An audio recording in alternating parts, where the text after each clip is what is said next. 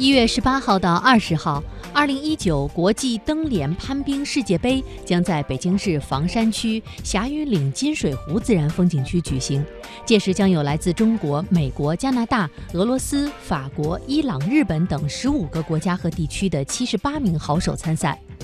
二零一八年成立的中国国家攀冰队将会派出十八人参赛，在这当中包括二零一八年全国攀冰锦标赛男女前三名选手。攀冰项目被誉为“冰壁芭蕾”，源自登山运动，借助器械在几乎垂直的冰瀑上攀爬，曾被视为专业运动员才能从事的运动。如今已成为众多国内外户外运动爱好者心仪的冬季时尚运动。